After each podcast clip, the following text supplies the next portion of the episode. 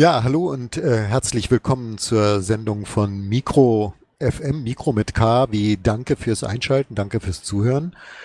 Ähm, heute mit, äh, wie immer, mit Elektra und Johannes und als Gast haben wir wieder Diani, die uns viele Neuigkeiten und Hintergründe berichten kann über die aktuellen Vorkommnisse im Zusammenhang mit dem Prozess beziehungsweise den anstehenden Berufungsprozessen von und um Julian Assange. Hallo Diani. Hallo, danke. Ja, hallo auch von meiner Seite. Ich möchte auch gleich noch was vorausschicken. Ich habe mich äh, sehr aufgeregt über die Art der Berichterstattung und Kommentare hier in Deutschland. Unter anderem auf äh, Deutschlandfunk gab es einen Kommentar. Die Menschen, die sich äh, für die Rechte von Julian Assange einsetzen, wurden von mehreren Kommentatoren als äh, Fans und Anhänger von Julian Assange äh, dargestellt. Das ist so das ähnliche Wording wie Leute, die sich für Gerechtigkeit einsetzen, die werden dann als Aktivistinnen und Aktivisten diffamiert. Und im Moment findet hier von mehreren Kommentatoren in Deutschland das Wording statt, dass Menschen, die sich für Julian Assange einsetzen, ja, Fans oder Anhänger sind. Also womit die Position, die Menschen wie ich vertreten, geschwächt wird. Ich bin beileibe kein Fan oder Anhänger oder Anhängerin von Julian Assange. Ähm, ich finde auch einiges kritikwürdig, aber diese Art von, von Wording, äh, ich empfinde das als direkte Propaganda. Ja, das ist meine Vorbemerkung schon mal. Also das würde mich nicht wundern. Wir haben jetzt zehn Jahre von äh, Dämonisierung in der Presse von Anhänger, Familienmitgliedern, Julian Assange und so weiter. Das ist nichts Neues. Und äh, Deutschland, wir wissen von unserer Auswärtigen Amtes und so weiter, dass sie sich einfach die großen äh, wichtige Probleme mit diesem äh, Rechtsfall sich nicht befassen wollen. Also das ist nichts Neues leider. Ja, aber ich finde das halt schon, wenn in einem so viel gehörten und, und wirkmächtigen Radio wie dem Deutschlandfunk, der auf der einen Seite äh, eine ganze Reihe von guten Hintergründen zu Julian Assange gebracht hat, dann aber die Großbritannien-Korrespondentin äh, einen Kommentar macht, also ich glaube, darauf bezieht sich Elektra gerade, diese Christine Heuer, indem sie eben sagt, äh, Julian Assange ist kein Journalist, er ist ein Aktivist, dann ist es ja im Grunde genommen, ja, sie hat dort in dieser Art von, von Kommentar, hat sie sich eine Reihe von Positionen zu eigen gemacht, die halt wirklich äh, der US-Anklage entsprechen. Ich kann das nur kommentieren, das ist ähm, leider ein sich selbst ins Knie schießen, weil äh, diese Urteil äh, lässt es offen für alle anderen Journalisten ausgeliefert zu werden und wenn sie sich nur mit Access Journalismus und sich geschützt fühlt, ähm, das wird nicht aufs Dauer funktionieren. Also das ist äh, ein Zeichen der Ignoranz oder einfach ähm, ja jemand, der wirklich nicht unbedingt den Beruf der Journalismus ernst nimmt. Also ich finde es erstaunlich, dass wirklich dieses gleiche Wording äh, verwendet wird. Also wie das dazu kommt, äh, dass genau dieses Wording verwendet wird. Ähm, Aktivisten, Aktivismus, äh, Fans, Anhänger, also es, als, als wäre eine, eine Edelstahlwand im, im Gehirn zwischen die Realität und äh, die Propaganda eingezogen. Äh, es wurde immer wieder gesagt, ja, ähm, WikiLeaks hat Blut an den Händen, aber wer ohne Frage äh, Blut an den Händen hat, das hat man unter anderem in dem Collateral Murders Video gesehen. Und äh, Julian Assange muss um sein Leben fürchten, muss fürchten, für den Rest seines Lebens äh, im Gefängnis zu verbringen oder noch ewige Ge äh, Gerichtsprozesse durchzumachen, vielleicht sogar in Haft zu sterben. Und die, die Mörder, die wirklich Blut an den Händen haben, die laufen einfach frei rum. Also es ist wirklich maximaler Realitätsabstand. Ja. Und äh, vor allem ähm, das diese Entscheidung, wie gesagt, das äh, öffnet die Tür für die Verfolgung und Auslieferung von Journalisten und Verlegern, die in die ganze Welt investigative Nachrichten sammeln. Und damit verstärkt das Urteil den Chilling-Effekt für Journalismus und für diejenigen, die sich für Nationalsicherheitsjournalismus interessieren und bereits erleiden. Und in den USA, also zum Beispiel dieser erste, erste Verfassungszusatz ähm, schützt ähm, Meinungsfreiheit und man muss nicht unbedingt ein Journalist sein. Also man wäre auch äh, unter die erste Zusatzklage geschützt, obwohl die wollen nicht anerkennen, dass er Journalist ist. Und die Richterin hat deutlich gesagt, dass er die Grenzen von Journalismus äh, überschritten habe äh, mit seiner Verschwörung mit Chelsea Manning. Aber dann entschuldigt meinen Vorstoß, dann sollten wir vielleicht trotzdem jetzt mal ähm, auf die neuesten Ereignisse, auf die neuesten Entwicklungen in diesem Verfahren schauen. Diani, wie würdest, wie würdest du dieses äh, letzte Ergebnis äh, kommentieren? Da gab es ja zwei äh, Entscheidungen. Zum einen, er wird nicht ausgeliefert, äh, zum anderen aber, er bleibt in Haft. Äh, wie wurde das begründet und was glaubst du steckt dahinter?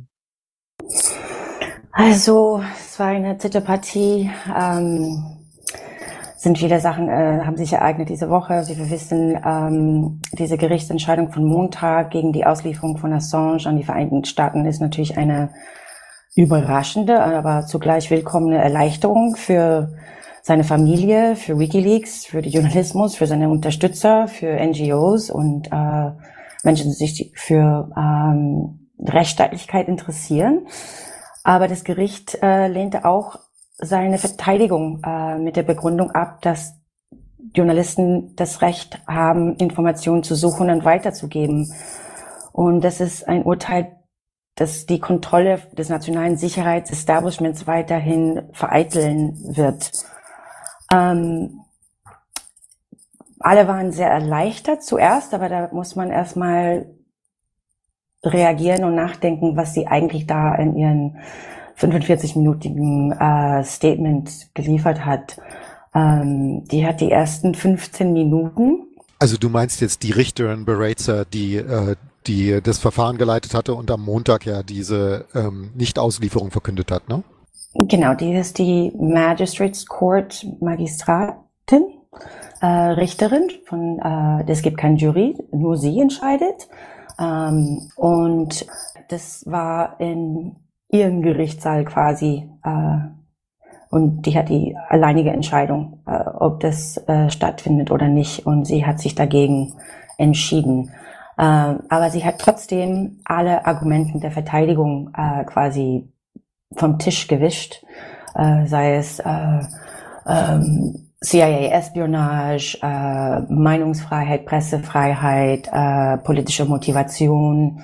Ähm, ja, und deswegen ist es sehr beunruhigend und sie hat das auch äh, sehr geschickt ähm, im Zusammenhang mit die neu und neu verfasste Official Secrets Act, die sich modelliert nach dem US Espionage Act und äh, um diese zukünftige Auslieferung zu ermöglichen. Also deswegen, es stellt doch einen Präzedenzfall dar. Da müssen wir vielleicht kurz erklären, der Espionage Act ist ein über 100 Jahre altes Gesetz in den USA, das 1917 erlassen wurde, kurz nach dem Eintritt der USA in den Ersten Weltkrieg. Äh, und das einerseits ähm, oder angebliche deutsche Spionage vor allen Dingen gegen deutsche Spionage gerichtet war, aber tatsächlich dazu gedient hat, deutschstämmige Migrantinnen und Migranten in den USA zu verfolgen und verfolgen zu können. Ne? Ja, richtig. Und viele Dissidenten wurden damit auch äh, quasi, quasi zum Schweigen gebracht. Und dieses neue Gesetz, wann ist das erlassen worden? Welche Tragweite hat das? Ähm, das ist neuerdings in, in Großbritannien äh, mit der Queen's Speech, mit äh, äh, Boris Johnsons neue Regierung quasi äh, herausgebracht worden oder äh, ergänzt worden, sagen wir mal. Und ähm, deswegen, das hat eine gewisse Parallele. Also ich kenne mich nicht so gut aus mit äh, äh, Recht in Großbritannien, aber das ist mehr oder weniger, ähm, es geht um die Strafsätze zu erhöhen und dass Journalisten auch verfolgt werden durften für die Veröffentlichung von äh, klassifizierten oder verschlüsselte Materialien.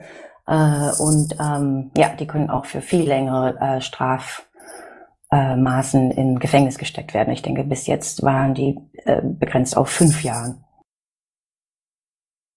Während es ja im Falle der Auslieferung von Julian Assange äh, an die USA bedeuten würde, dass ihm in den USA bis zu 175 Jahre Haft drohen. Richtig. Also es wird ja ein Präzedenzfall geschaffen, in dem unter anderem erklärt wird, dass der Schutz von Informanten äh, Spionage sei oder ähm, Verrat von Geheimnissen. Also dass das, das Berichterstatten über über Verbrechen auf, auf höchstem Level, also Verbrechen von Regierungen unter Spionage steht und dass ein, ein Staatsbürger, ein australischer Staatsbürger in die USA ausgeliefert werden soll, wegen sogenannter Verbrechen, die er ja gar nicht in den USA verübt hat. Also das ist ja alles absolut willkürlich. Dann können ja morgen Journalistinnen und Journalisten aus Deutschland an die USA ausgeliefert werden, wenn es denen nicht passt. Genau, es, es geht um die Rolle äh, bei der Aufdeckung von Kriegsverbrechen. Und die Anklage gegen Assange konzentriert sich fast ausschließlich auf seine Rolle bei der Beschaffung und Veröffentlichung von klassifiziertem Material, das ihm inzwischen 2009 und 2011 ne, von der US-Armee Whistleblowerin Chelsea Manning, damals Bradley Manning, äh, zugespielt wurde. Die Veröffentlichung, die zusammen als genannt sind oder bekannt sind als Irak-Kriegsprotokolle, die Afghanistan, Afghanistan-Tagebücher, die Guantanamo Bay Häftlingsakte, Akten und die US-Diplomatenkabel äh, bekannt sind. Diese enthüllten Kriegsverbrechen, tausende getötete Zivilisten, CIA-Folter, unzulässigen Druck auf Regierungen und eine Verschwörung zur Vertuschung ähm, des Todes von Zivilisten, also die äh, richtige Zahlen, also 15.000 äh, Zivilisten, die getötet worden sind in Irak. Kurz gesagt, Vereinigten Staaten streben die Auslieferung eines Mannes, also Assange, ähm, der kein US-Bürger ist und nie ein Loyalitätseid auf die Vereinigten Staaten geleistet hat, ähm, weil er Regierungsgeheimnisse beschafft und veröffentlicht hat äh, während er sich außerhalb der Vereinigten Staaten aufhielt und während sie gleichzeitig versuchen, ihn den Schutz des ersten Verfassungszusatzes, also Meinungsfreiheit, äh, Äußerungsfreiheit, zu verweigern. Ähm, kurz gesagt, die Vereinigten Staaten streben die Auslieferung an von einem Mensch, der kein US-Bürger ist und äh, äh, wollen ihn als Mitverschwörer, Hacker, Staatsfeind, kein Journalist, also ein, ein gefährlicher Mensch und äh, die wollen ein Exempel statuieren, um alle andere Leaker, Whistleblower, äh, national investigative Journalisten und Verleger äh, einzuschüchtern, quasi. Wie zentral ist denn diese Behauptung für diese ganze Konstruktion, weil letztlich haben wir es ja hier nur mit einer Konstruktion zu tun, mit einer juristischen Konstruktion. Wie zentral ist da diese Aussage, Julian Assange ist kein Journalist?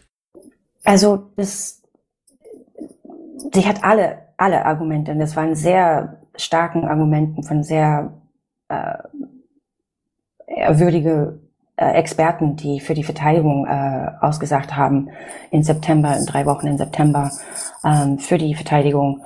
Und ähm, dass der Journalist ist, das ist ganz gang und gäbe, was er mit Chelsea Manning getan hat, um zu ermutigen und so weiter oder ihre Spuren oder Anonymität zu ähm, bewahren, zu schützen.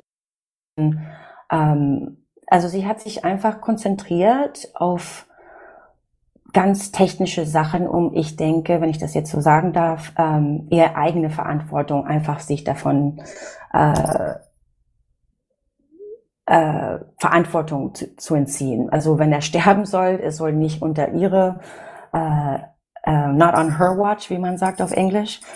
Und ähm, sie hat sich sehr technisch und sie hat sogar sehr fragwürdige ähm, Theorien äh, in ihren Entscheidungen äh, ähm, wie sie das die Entscheidung getroffen hat. Dazu gehören ihre Interpretation, dass die britische Auslieferungsgesetz von 2003, das ist äh, ein Vertrag mit USA und Großbritannien, die eine Auslieferung wegen politischer Straftaten, äh, die meinte, es ist, ist, ist nicht ausgeschlossen, obwohl die britische-amerikanische Vertrag dies ausdrücklich tut. Ähm, und damit hat sie eine von den wichtigsten Argumenten der Verteidigung quasi vom Tisch gewischt, ähm, dass er politisch verfolgt sei. Ähm, äh, und ihr Herunterspielen der Relevanz des äh, aus Assange und seine Familie, seine Anwalt, Mandaten geschützten Kommunikation Auftrag der CIA ausspioniert äh, wurden. Das hat sie auch, das hat sie auch nicht interessiert. Aber die wichtigste Erkenntnis aus ihrem 132-seitigen Urteil ist, dass Assanges Verhalten äh, ist im Jenseits der Grenzen der rechtmäßigen Journalismus. Ja, sie hat es so platziert. Ähm, obwohl die erste Verfassungszusatz in den USA äh, Schutz, wie gesagt, unabhängig ob eine Person als Journalist betrachtet wird, ähm, sie kam zu dem Schluss, dass Assanges angebliche Aktivitäten, Zitat, über die bloße Ermutigung eines Whistleblowers hinausgingen. Ähm, für Bareza, äh, sie meinte, während, Zitat, während Assanges Kontakts über viele Monate, äh, Assange hat Manning ermutigt, äh, um Informationen zu erhalten, um einfach nur weiter zu gucken. Like, uh, Curious Eyes don't run by, war das Zitat, ja. Und damit behauptete die Richterin, dass Assange habe die Grenzen von richtigen Journalismus zu Ver Mitverschwörer überschritten. Einfach so. Obwohl Experten für die Verteidigung haben, äh, ja, haben gesagt, Presseexperten haben ausgesagt und erklärten, dass es Standardpraxis für Journalisten ist, Quellen aktiv zu ermutigen, ihnen Material zur Verfügung zu stellen Zitat, gute Reporter sitzen nicht herum und warten darauf, dass jemand Informationen durchsickern lässt, schrieb der Journalismushistoriker und Professor Mark Feldstein in seiner Zeugenaussage. Ich zitiere, Sie erbitten sie aktiv, sie drängen, sie stoßen, sie schmeicheln, sie beraten, sie locken, sie veranlassen, sie verführen, sie beschwatzen, sie schmeicheln, schikanieren, nörgeln, quälen um Informationen an und je geheimer, bedeutender und sensibler, desto besser. Aber das, sie wollte davon nichts wissen, die, äh, die, die, die Richterin. Die Richterin schien dieses Argument äh, nicht einverstanden zu sein und wies damit die Vorstellung zurück, dass der nicht passive Erhalt von offiziellen Dokumenten durch die Artikel 10 der Europäischen Menschenrechtskonvention, der das Recht auf Erhalt und Weitergabe von Informationen garantiert, geschützt ist. Sie untermauerte diese Interpretation mit der Verweis auf der Präzedenzfälle und das britische Gesetz über Staatsgeheimnisse, also dieses Official Secrets Act, das die Veröffentlichung von Regierungsgeheimnisse auch durch Journalisten unter Strafe stellt und keine Verteidigung im öffentlichen Interesse vorsieht. Also im Grunde genommen ist es, äh, ist es eine Vorwegnahme dessen, was auch von einem US-amerikanischen Gericht zu erwarten wäre an Urteilsbegründung, nur dass es eben nicht zu dieser Auslieferung gekommen ist. Wobei wir dazu ja noch vielleicht die Hörerinnen und Hörer daran erinnern sollten, dass äh, es ja eine Art Geheimgericht sein würde, das in den USA zusammentreten würde, um äh, über Julian Assange zu urteilen. Also ein Grand Jury steht auf seit zehn Jahren und ähm, recherchiert mit äh, unzähligen Rechtsanwälten, Experten und so weiter, wie man diese Anklage äh, zustande bringen konnte. Er würde wäre in in Virginia quasi, wo die meisten äh, US-Geheimdienste äh, quasi zu Hause sind und es wäre ein Jury von Menschen aus dieser Community, also Menschen, die ihnen feindlich gegenüberstehen. Ähm, ich weiß nicht genau, ob er direkt vor die Grand Jury stehen würde. Er würde für ein Jury in Langley, Virginia stehen. Ich weiß nicht, ob das direkt wirklich ein The Grand Jury selbst äh, bedeutet. Äh, ähm, ich, ich, meinte damit, äh, ich war da eben etwas unsauber in meiner Formulierung, glaube ich. Ich meine, also es soll wohl ein Bundesgericht im Eastern District of Virginia sein, der eben wie die Jury dann zusammengesetzt ist, hauptsächlich aus Leuten bestehen würde, die bei verschiedenen Geheimdiensten eingestellt sind und der darum auch äh, salopp oft Spionagegerichtshof genannt wird. Absolut, ja. Dieser Gerichtshof war ja auch gegen Chelsea Manning tätig. Also diese Geheimgerichte war tätig, um zu erwirken, dass Chelsea Manning gegen Assange in diesem Fall aussagt, um quasi mehr Punkte gegen Assange zu gewinnen. Aber sie hat sich geweigert, tapfer, so tapfer wie sie ist. Ja, sie saß ja richtig, richtig lange in Beugehaft. Und äh, die Kosten für die Beugehaft wurden ihr ja auch berechnet. Also jetzt de facto in diesen Auslieferungen, also 17 Klage und diese eine Klage, diese Anklagepunkt, also 17 Klage für Espionage Act und diese eine Anklagepunkt ähm, der Verschwörung, äh, Chelsea Manning zu helfen, angeblich ein Passwort-Hash zu knacken unter den drakonischen US Computer Fraud and Abuse Act. Äh, Baretza betrachtete dieser angebliche Versuch als das offensichtlich, offensichtlichste Beispiel für den Einsatz einer Computer-Hacking-Fähigkeiten von Assange, die über die Grenzen des rechtmäßigen Handels eines Journalisten stellte. Also da, da macht sie den Framing.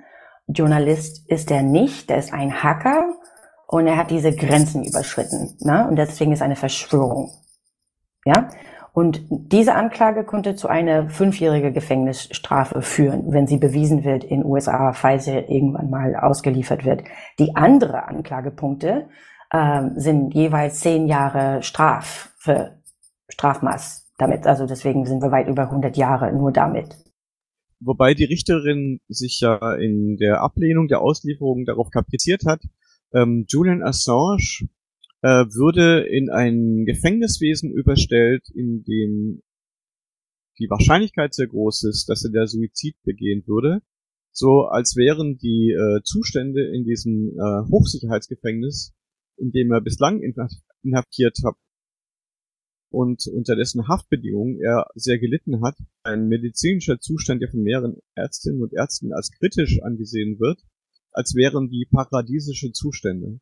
Also er, er wird jetzt quasi als gebrochenes äh, Psychowrack dargestellt, das nicht ausgeliefert wird, er nicht am Ende doch Suizid begeht, wohingegen es ihm im Hochsicherheitstrakt in, in, in Belmarsh natürlich äh, wunderbar geht. Was ja wirklich eine hanebüchende Argumentation ist, aber natürlich wurde sie von den Leuten bejubelt, weil das erstmal heißt, dass er nicht ausgeliefert wird. Siehst du das auch so? Ich würde gern ganz kurz zurück, weil das ist wirklich das, was, wo es hinausläuft und deswegen, aber ich gehe ganz kurz zurück, ne, für diesen, weil die Hacking und diese Verschwörung ist, wo, wir uns konzentrieren müssen, ganz kurz. Und das war auch sehr dünn argumentiert, wenn ich das sagen darf.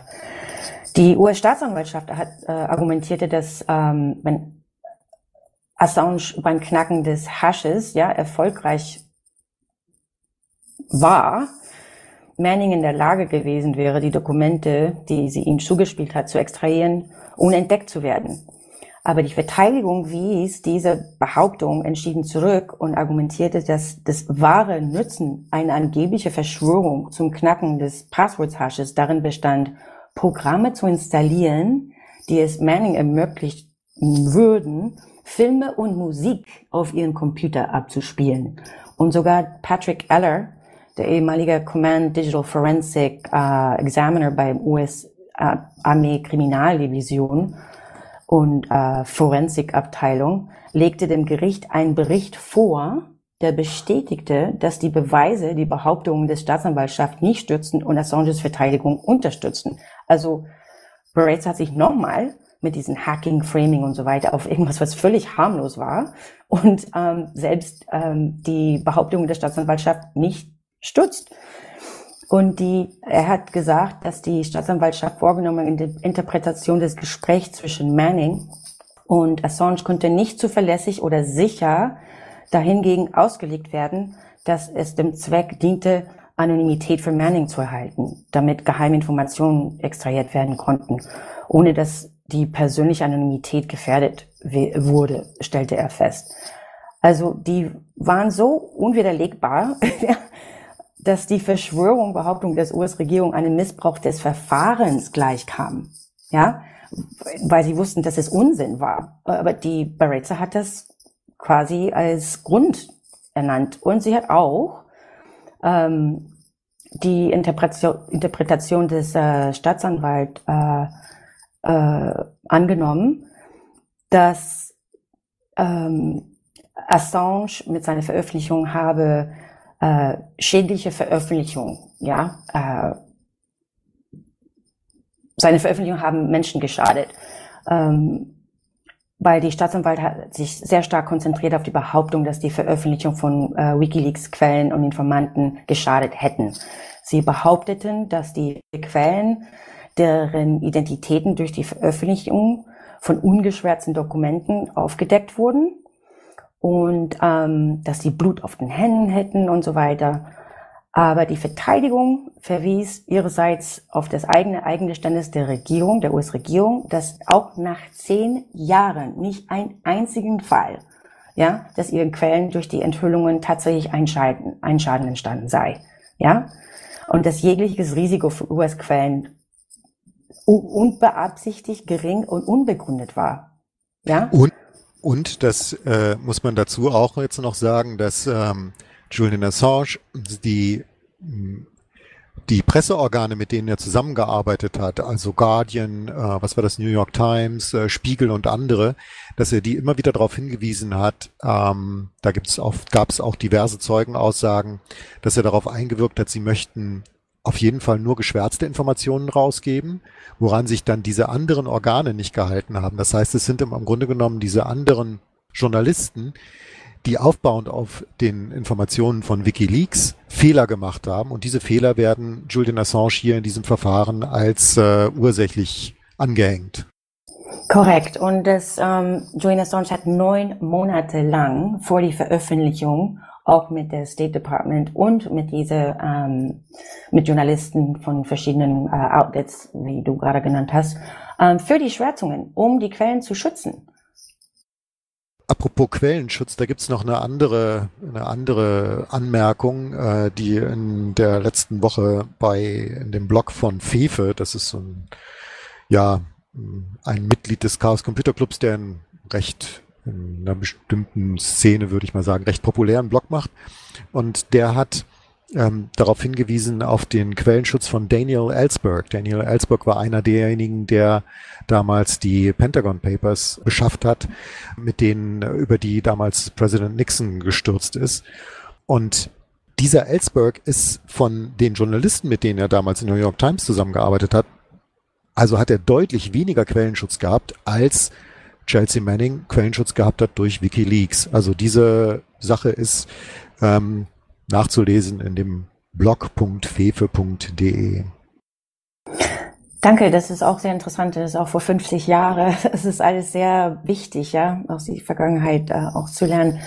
Aber in diesem Fall hat ähm, in, den USA muss man auch sagen, das haben wir letztes Mal auch besprochen, dass in den Vereinigten Staaten gibt es kein Gesetz, das die Preisgabe von Namen von Informanten der US-Regierung tatsächlich kriminalisiert. Also das muss man auch sagen. Aber Barreza wies diese Argumente auch zurück und kam zu dem Schluss, dass die Anerkennung, dass Assange sich bei der Veröffentlichung der ähm, Kabeln wie ein richtiger Journalist verhielt, dass ihm das Recht geben würde, die Entscheidung zu treffen, die Sicherheit dieser weniger Individuen im Namen der Meinungsfreiheit zu opfern, da er nichts über ihren Umständen oder Gefahren, denen sie ausgesetzt waren, wusste. Sie akzeptierte die Behauptungen der Staatsanwaltschaft, dass äh, er einen Schaden verursacht hat. Okay, das heißt, in, es gab ja insgesamt 18 Anklagepunkte, ähm, die verhandelt wurden und äh, alle diese 18 Anklagepunkte wurden von der Richterin eigentlich bestätigt und sie hat dann letztlich nur so eine Art humanitären Exit genommen. Genau, okay, dann also zu, das so abzuschließen, sie hat gesagt, dass äh, Herr Assange hat ähm, kein uneingeschränktes Recht für einige äh, über das Schicksal anderer zu entscheiden. Obwohl WikiLeaks war nicht das erste, die die unredigierte Kabel veröffentlichte. Ja, auf jeden Fall dann, äh, weil es zuerst erschien auf Krypton, das haben wir auch das letzte Mal auch äh, äh, diskutiert. Ne? Das ist auch eine äh, Website online. Ähm, und daraufhin, sie hat nach 40 Minuten, ja, äh, das Ganze hat äh, quasi fast 50 Minuten gedauert und äh, es schien alles sehr, deutete alles hin auf eine Auslieferung. Und dann plötzlich, äh, fünf Minuten vor Schluss, machte die Richterin eine bemerkenswerte Aussage. Äh, von allen. Sie meinte, dieses Gericht vertraut hin, dass die US-Gericht Assanges bürgerliche Freiheiten aufrechterhalten wird. Und dann fing sie an mit diesen um fast 11 Uhr, ja, es fing um 10 Uhr an. Sie akzeptierte, dass Assange an Depressionen litt und dass er wahrscheinlich in den Vereinigten Staaten in Einzelhaft gehalten werden würde, dass äh, sein Zustand verschlimmern würde. Ähm, und dann erkannte sie, erkannte sie äh, die Selbstmordgefahr, die diese Situation darstellte. Sie hat ihn auch äh, zuerkannt, dass er äh, schlau genug ist, sich sein Leben zu nehmen. Und, ähm, und dass die Bedingungen in die Supermax-Gefängnisse in den Vereinigten Staaten einfach viel zu brutal sind, als dass Julian Assange ohne ernsthaftes Risiko äh, äh sich das Leben nehmen wird äh, falls er dort eingesperrt wird. Die Gefängnisse seien so bedrückend, die, die ja, Zustände.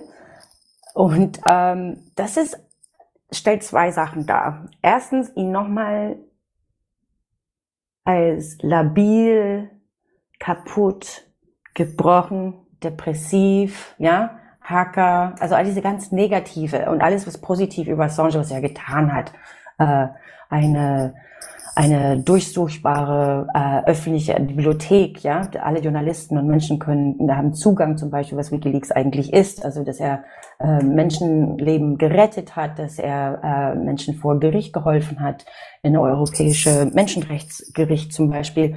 Ähm, das hat alles keine Bedeutung. Es ist der Framing ist auch ganz wichtig hier und auch zum Beispiel mit der Chelsea Manning Geschichte. Chelsea Manning ähm, hatte als Geheimdienstanalysten für den US-Militär, ähm, sie hatte den Zugang zu den geheimen Dokumente. Sie bräuchte Assange überhaupt nicht, um diese Dokumente zuzugreifen. Und diese fra fragliche Hash hatte nichts zu tun mit dem Zugriff auf dem Hacken von geheimen Informationen zu tun. Also das ist alles sehr willkürlich, ja. Und es ist auch sehr ironisch. Die USA verlor diesen ersten Instanz ähm, aufgrund ihren eigenen unmenschliche äh, Gefängnisbedingungen. Das ist auch schon brutal. Ich würde da gern noch mal einen kleinen Schritt zurückgehen zu diesem zu diesem Verfahren jetzt. Also du hast von davon gesprochen, diese Urteilsverkündung jetzt am 4. Januar, die war ungefähr eine gut eine Stunde lang. Ähm, in dem bisherigen äh, also äh, Prozesstagen, die ja dann, das war, ich glaube, letzt, an, angefangen hatte es, glaube ich, im April letzten Jahres, dann gab es im Oktober nochmal an, äh, im September nochmal ein Verfahren, äh, also mehrere Verfahrenstage. Und diese äh, Prozesse waren durch eine Reihe von Behinderungen von Prozessbeobachtern gekennzeichnet. Also Reporter ohne Grenzen hatte keinen Zugriff. Amnesty International hat davon gesprochen, dass sie selten oder noch nie so miese Verfahrensbedingungen, zumindest in einem, West in einem OECD-Land erlebt haben. Ähm, es wurden technische Probleme vorgetäuscht, um zu verhindern, dass Leute wenigstens online den Prozess verfolgen konnten, also unabhängige Beobachterinnen, Beobachter, Journalisten. Die Verteidigung hatte immer nur 30 Minuten Zeit, während die Anklage bis zu vier Stunden lang verhören konnte. Also sprich, diese ganze, äh, diese ganzen Umstände dieses Verfahrens, die ja an sich schon, äh, ja, wie soll ich sagen, desaströs sind, ähm, hat sich sowas diese Art von, äh, diese Art von Schikane, schikanösen Verfahren, hat sich das jetzt auch am 4. und am 6. Januar gezeigt? Also ähm, Abgeordnete, deutsche Abgeordnete äh, haben kein ähm, Erlaubnis bekommen, ähm, um dahin zu reisen wegen Quarantäne äh, Maßnahmen. Ähm, Reporter ohne Grenzen hat auch viele Schwierigkeiten. Äh, die haben, die wurden fast verjagt von der Polizei. Die müssen mehrmals ihren äh, Presseausweis zeigen. Die müssen von Platz verwiesen. Ähm, Aktivisten haben äh, Schlange gestanden, in der Kälte draußen um drei Uhr morgens, um überhaupt Plätze zu erlangen, die ganz limitierte Plätze, die äh, in den Public Gallery äh, zur Verfügung standen. Ähm, also es war eine unendliche Reihe von Schwierigkeiten für Prozessbeobachter, was ich auch selbst erlebt habe seit letztes Jahr im Oktober, November, im Dezember. Äh, der Prozess ging äh, los, äh, Auslieferungsprozess ging los Ende Januar, äh, ging bis ähm, äh, Anfang Februar und dann wieder nochmal im September und dann jetzt nochmal am Montag und am Mittwoch. Ähm, es gab te technische Probleme. Ähm, nur bestimmte Journalisten haben Zugang äh, bekommen für den Stream. Also von Open Justice kann nicht die Rede sein. Das haben viele angeprangert in ihren Berichterstattungen. Ähm, selbst ähm, äh, Rebecca Vincent von Reporter ohne Grenzen in Großbritannien, sie wurde auf die Familienliste äh, in, äh, im Gerichtssaal aufgesetzt, aber sie hat keinen Zugang bekommen. Also es war extrem schwierig, überhaupt äh, diesen Prozess als Beobachter zu verfolgen.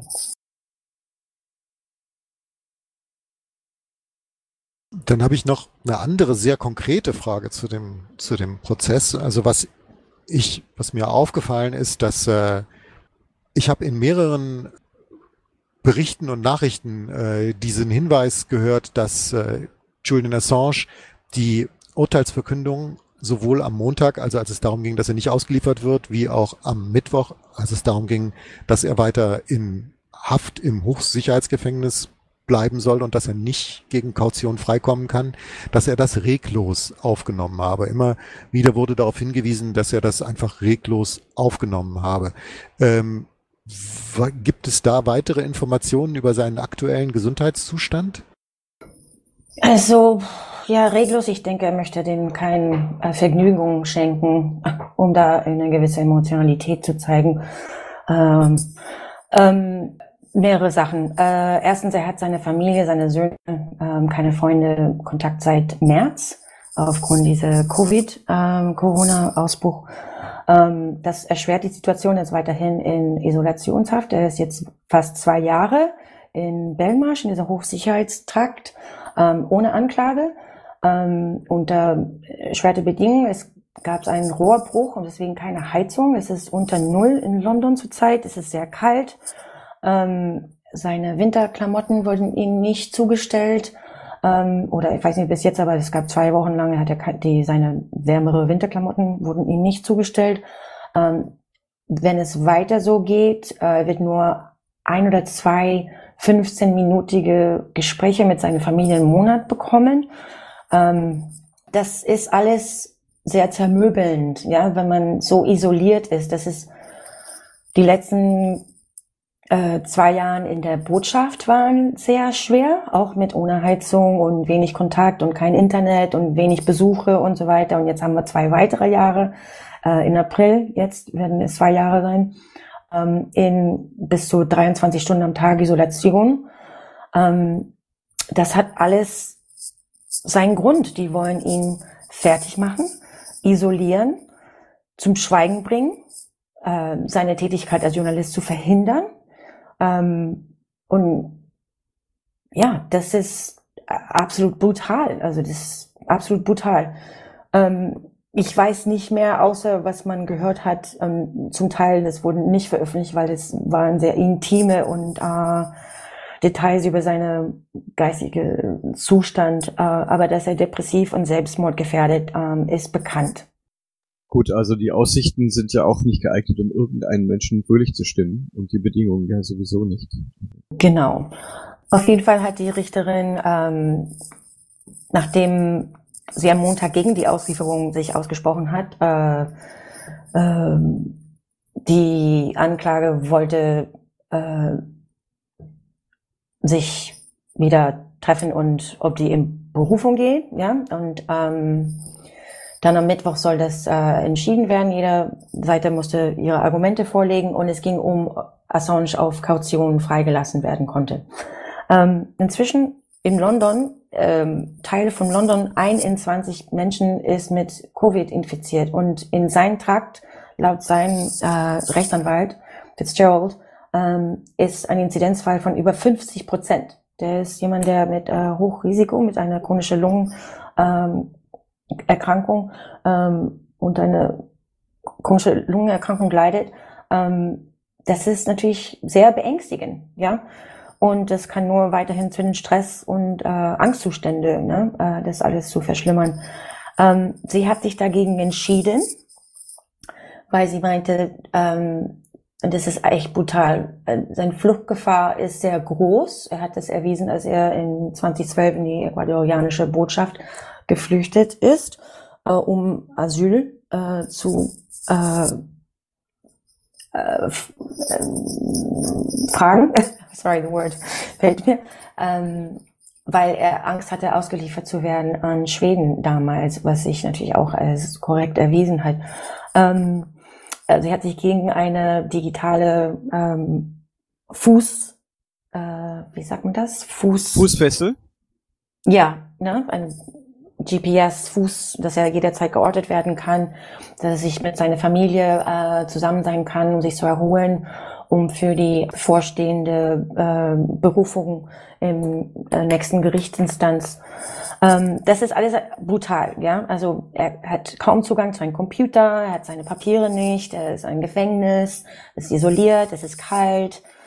Also das ist wiederhin vielleicht nicht US-Regierungszustände von Brutalität, aber Belmarsh ist auch kein Paradies, wie du vorhin, vorhin meintest. Und deswegen ist es äh, weiterhin ähm, sehr grausam. Aber die formale Begründung, warum er jetzt noch in Haft ist, ist, dass die USA Berufungen eingelegt haben gegen das Urteil und dass es immer noch dazu kommen könnte, dass er doch ausgeliefert wird, weil ähm, die britische Regierung hat doch darüber hinaus äh, keine Anklage gegen ihn, oder? Äh, sie hat gesagt, ähm, und das begründet, dass ähm, er stellt ein hohen Fluchtrisiko dar und ähm, dass die US-Regierung hat Recht auf in Berufung zu gehen, deswegen er darf nicht fliehen. Deswegen soll er ähm, weiterhin in Belmarsh ohne Anklage weiterhin sitzen, ohne Kaution. Aber hätte es nicht auch die Möglichkeit gegeben zu sagen, okay, äh, er bleibt in Haft, aber in einem anderen Gefängnis, weil dieses Belmarsh Prison ist ja ein Gefängnis, das in dem normalerweise Leute sitzen, die als jetzt Terroristen und als Mörder bezeichnet sind. Also eigentlich wurde das, glaube ich, mal gebaut für äh, inhaftierte IAA-Leute. Äh, ja, auf jeden Fall. Und es gibt jetzt einen Fall in Großbritannien, wo ein Al-Qaida äh, quasi darf unter Hausarrest äh, äh, wird unter Hausarrest gestellt. Aber für Julian das kommt nicht in Frage. Oder damals mit die während die Pinochet-Auslieferungsverfahren, er durfte in einem riesigen Punkten äh, Landpalast äh, sich aufhalten und Besuche von Margaret Thatcher äh, empfangen. Ja, da gibt's, es ist nicht gerade fair, wenn man so mag. Ähm, ja, er bleibt in Belmarsh Gefängnis äh, für die Dauer der Berufung der Staatsanwaltschaft. Ähm, beim High Court ähm, es könnte sogar danach eine Berufung vor dem obersten Gerichtshof Großbritanniens geben. Und deswegen, das ist alles natürlich auf der längere Sicht der Dinge auch zermöbelnd für seinen geistigen Zustand. Wann wird denn diese Berufung, äh, gibt es da schon einen Termin für das, für das Berufungsverfahren? Die Berufung wird gesagt, dass in den nächsten Monaten stattfinden wird. Ähm, ein Termin steht noch nicht fest. Es könnte so früh sein wie in April vielleicht. Äh, es kann natürlich später sein, aber es soll ziemlich schnell gehen, weil es geht nur um diesen, äh, das ist auch ironisch jetzt, ähm, es geht nicht um die Verteidigung, ja, und alle Punkte, was die Verteidigung, die, alle diese Verteidigungsaussagen werden, kommen nicht in Betracht, die werden nicht gehört, die, die kommen gar nicht in Betracht. Ist nur wegen, ob er ausgeliefert werden soll, aufgrund seiner Suizidgefahr. Ja, und das ist auch sehr tricky. Ähm, äh, kann er ausgeliefert werden danach, wenn er nicht mehr so suizidär ist, äh, suizidal, ich weiß nicht, wie man das sagt auf Deutsch. Ähm, das ist äh, fragwürdig, aber ähm, die Aussichten, ja, die Erfolgsaussichten der US-Staatsanwaltschaft gelten als gering, weil äh, dieses oberste, diese nächsten High Court ist mit drei Richtern besetzt, ja. Und die Erfolgsaussichten gelten als gering, basierend auf einer Entscheidung der oberste Gerichtshof im Februar 2018 über den US-Auslieferungsantrag des autistischen Hackers und Aktivisten Laurie Love. In dem Fall aufgrund der extrem unmenschlichen Bedingungen, äh, die ihn in einer Auslieferung in den USA erwarten würden und ein sehr wahrscheinlich in Selbstmordgefahr abgelehnt wurde. Also die Chancen, dass er das sogar, dass äh, in oberster Gerichtshof sind sehr groß, dass er nicht ausgeliefert wird. Aber wie gesagt, das ist Lawfare, mehr Zeit, mehr Isolation, ja, mehr gesundheitliche Probleme und ähm, die Barreza hat anscheinend einfach dieses Fall weiter nach oben gekickt, sagt, okay, wenn er stirbt, aber es wird nicht äh, meine, äh, meinetwegen, das ist eure Problem, ihr solltet das entscheiden und äh, ich bin damit äh, befreit.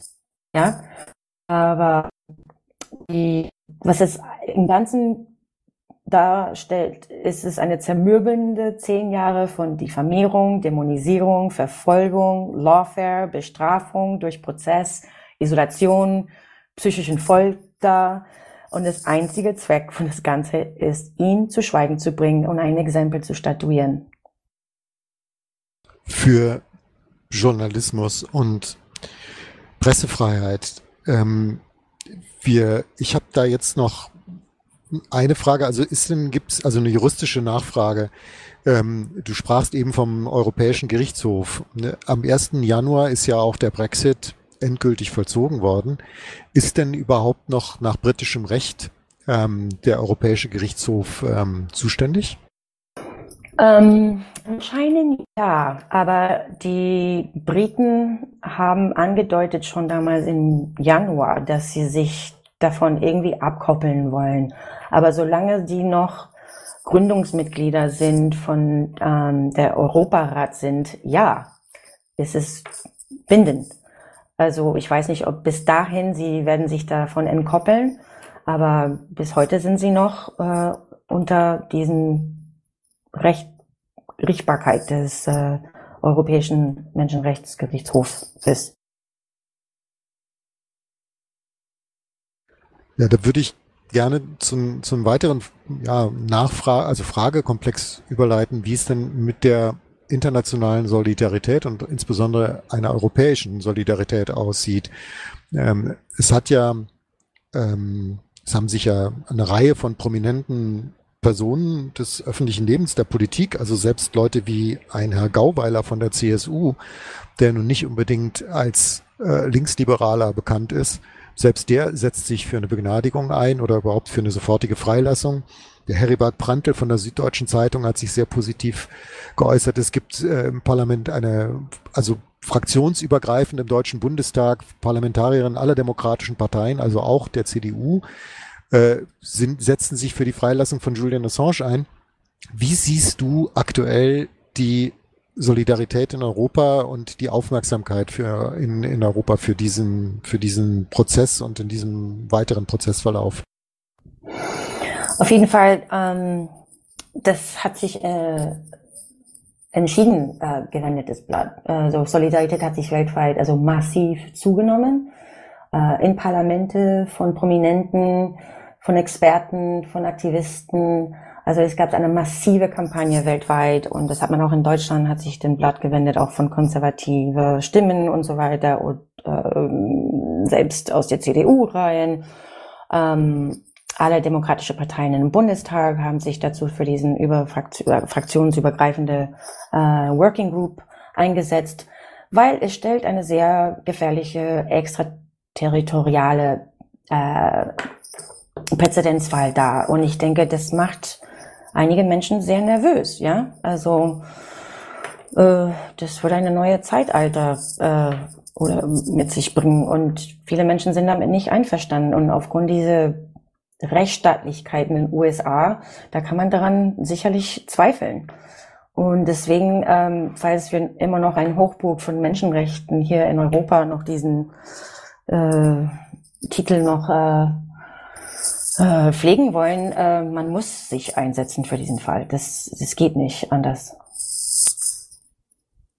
Also im Oktober hatte die ähm, das Bundesaußenministerium, also in Gestalt des Bundesaußenministers ähm, ähm, Heiko Maas, mh, verlautbaren lassen, dass ähm, Zitat jetzt keine Verstöße, also dass dieses, äh, das, ähm, dass das Auswärtige Amt, Zitat, keine Verstöße gegen internationales Recht sowohl bei der Unterbringung als auch bei der Behandlung von Julian Assange sieht. Zitat Ende. Ähm, ist denn, äh, hat sich daran mittlerweile etwas geändert? Gibt es da irgendwelche, also das war ja im Oktober, gab es da irgendwelche Stellungnahmen jetzt vom, äh, vom Auswärtigen Amt in Deutschland? Also ist die Menschenrechtskommissarin für Menschenrechte äh, der Bundesregierung hat äh, kurz vor der ähm, Auslieferungsanhörung äh, überraschenderweise sich geäußert und dass sie den Fall verfolgt und besorgt ist über seine Behandlung, seinen Zustand und die, das Prozess. Ähm, und das war schon wirklich überraschend, weil es wurde auf die äh, Seite von die Auswärtigen Amtes äh, veröffentlicht. Ähm, es gab mehrere Journalisten in der Bundespressekonferenz, unter anderem Daniel Lücking und der Thilo Jung und so weiter, die haben nachgehakt. Und der Auswärtige Amt habe geantwortet, ähm, das steht für sich und die wollen das nicht weiter kommentieren. Also, ja, ohne Kommentar. Na, sie ist ja offensichtlich von der Regierungslinie abgewichen. Ja, genau, ein, ja. Aber der UN-Menschenrechtskommissar Kommissar, äh, Nils Melzer, ich glaube, dieser Wandel wäre ohne seine Arbeit nicht möglich. Also ich bin ihm sehr dankbar, dass er sich so eingesetzt hat. Ja, der ist äh, der äh, Sonderberichterstatter für Folter in der UN, eine äh, Recht Jura-Professor in Schottland. Ähm, ein unermüdlicher Verfechter ähm, für Assanges Rechte und hat sehr viel getan. Äh, ich bin Ihnen sehr dankbar gegenüber. Ähm, äh, er hat unermüdlich äh, für Assange sich eingesetzt. Ähm, was jetzt bevorsteht, weil ähm, einen neuen Präsidenten soll eingeweiht werden in den USA und es steht bevor, obwohl die Amerikaner unter diesen jetzigen noch Regierung von Trump haben äh, sofort gesagt, die werden Berufung einlegen, ja. Aber die Zukunft ist ungewiss. Die US-Regierung oder sagen wir mal der leitenden US-Staatsanwalt in Fall von Assange, ein gewisser Zachary Terwilliger, sagte kürzlich äh, gegenüber NPR, äh, ein US-Radiosender, dass es unklar sei, ob die beiden Administration die Strafverfolgung fortsetzen würde. Äh, ironischerweise untermauerte dies weiter das Argument, dass die Strafverfolgung politisch motiviert gewesen sein konnte. Ja, es war ja vor allen Dingen ist Mike, äh, dieser Pompeo, der das, äh, der dieses Verfahren angestrengt hat. Äh, der ehemal, der war doch früher, war das nicht so? Der war CIA-Direktor äh, und der hat 2018 dann dieses äh, dieses Verfahren ähm, forciert, beziehungsweise in der jetzigen Form in Gang gesetzt, dieses Auslieferungsbegehren. Stimmt das? Korrekt. Und ähm, die Obama-Administration hat diesen ganze Whistleblower-Krieg äh, angezettelt und äh, fing an mit dieser geheimen Tribunal Grand Jury äh, Untersuchung von Assange, WikiLeaks und Mitarbeiter äh, vor zehn Jahren angefangen. Ähm, und die kamen zu dem Beschluss, dass es sehr problematisch sei, weil wenn man nach äh, Assange oder WikiLeaks verfolgen würde, dann musste man natürlich auch die New York Times und andere ähm, strafrechtlich verfolgen und das würde ein großes Problem für die äh, erste Zusatzklage darstellen, also die Pressefreiheit. Also deswegen haben die das nicht strafverfolgt.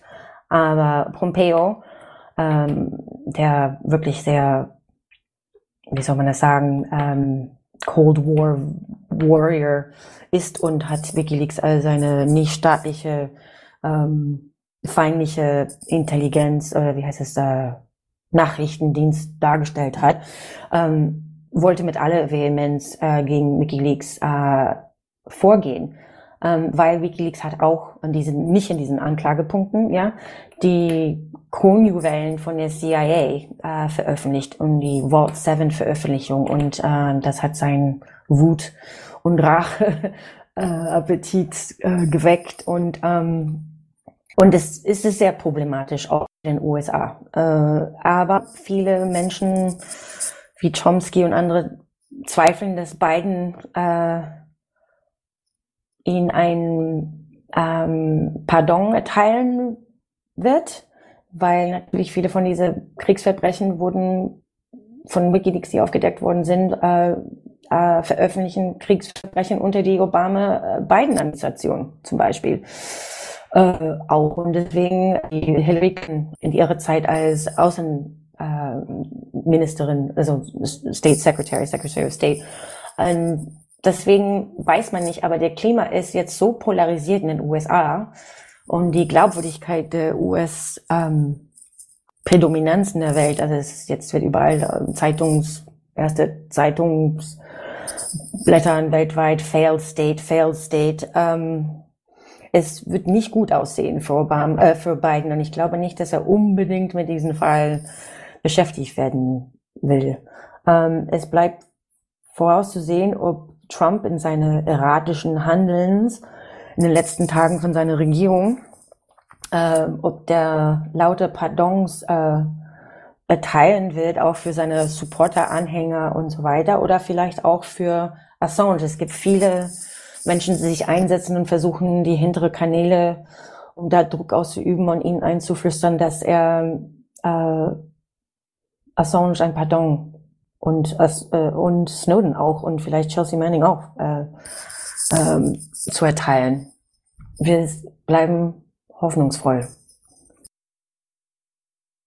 Das war jetzt ein unerwartet schönes Schlusswort mit dem Wort hoffnungsvoll. Ähm, weil wir sind am Ende der Sendung, äh, der Sendezeit. Ähm, vielen Dank, äh, Diani, äh, für deine Zeit, für all die Informationen. Ähm, hier ähm, bei Micro FM äh, und ähm, ja, Dankeschön. Bitteschön. Und vielen Dank auch von meiner Seite. Bis nächstes Mal. Ja, danke. Und doch ganz zum Schluss, diese Sendung wurde aufgezeichnet mit der freien Software Mumble von mumble.info.